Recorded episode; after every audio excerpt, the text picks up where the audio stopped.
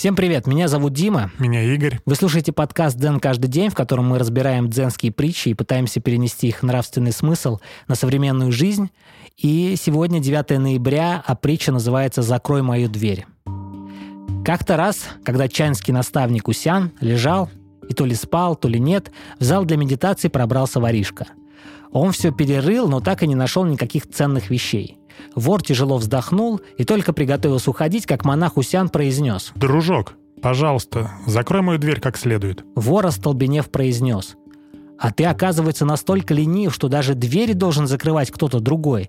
Неудивительно, что у тебя в монастыре нет ничего ценного.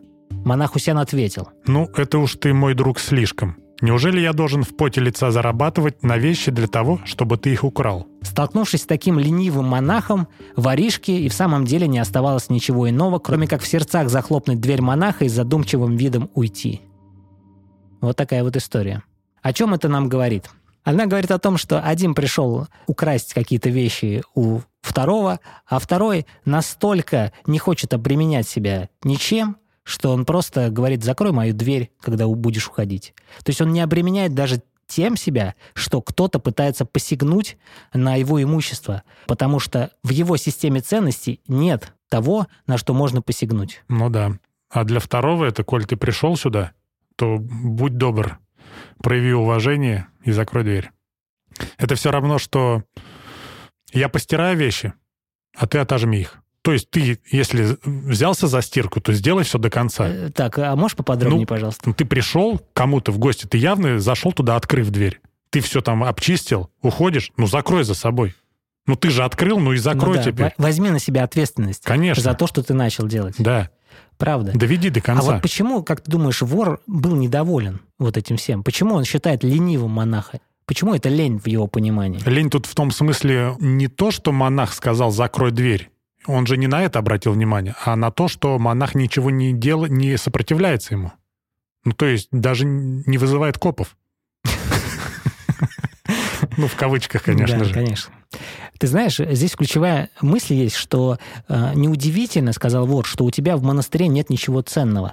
То есть ощущение ценности и того, что ценно, оно возникает в нашем сознании мы сами придаем ценность вещам.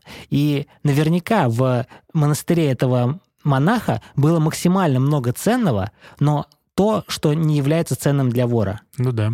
И самое крутое, что этот монах считает, что вся его ценность заключается в нем самом. Ну, то есть не он сам ценность, а его сознание, его способ мышления, его сознание. Разум. Я, два раза сказал сознание. Да. Является ценным. И этого нельзя украсть. Да. А вор не, а вор не, не то понимает, брал. Конечно. Он пришел за тем, что нельзя унести. Поэтому взял, что можно. И он говорит, закрой дверь. По сути, он говорит, закрой дверь в мое сознание. Монах. Ты думаешь, там так? Я додумал. Мне казалось, это важно проговорить.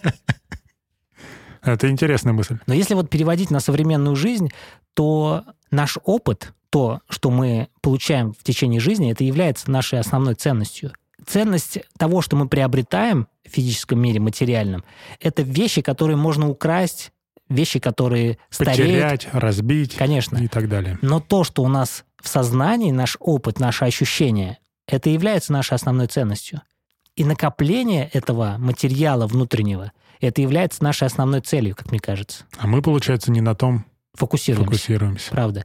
И получается, что когда мы проживаем свою жизнь, нам нужно фокусироваться на своем опыте получения новых знаний, а мы фокусируемся на том, чтобы получать новые материальные вещи.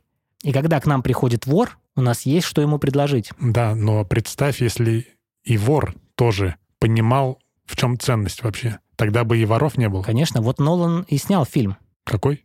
Начало. Mm-hmm.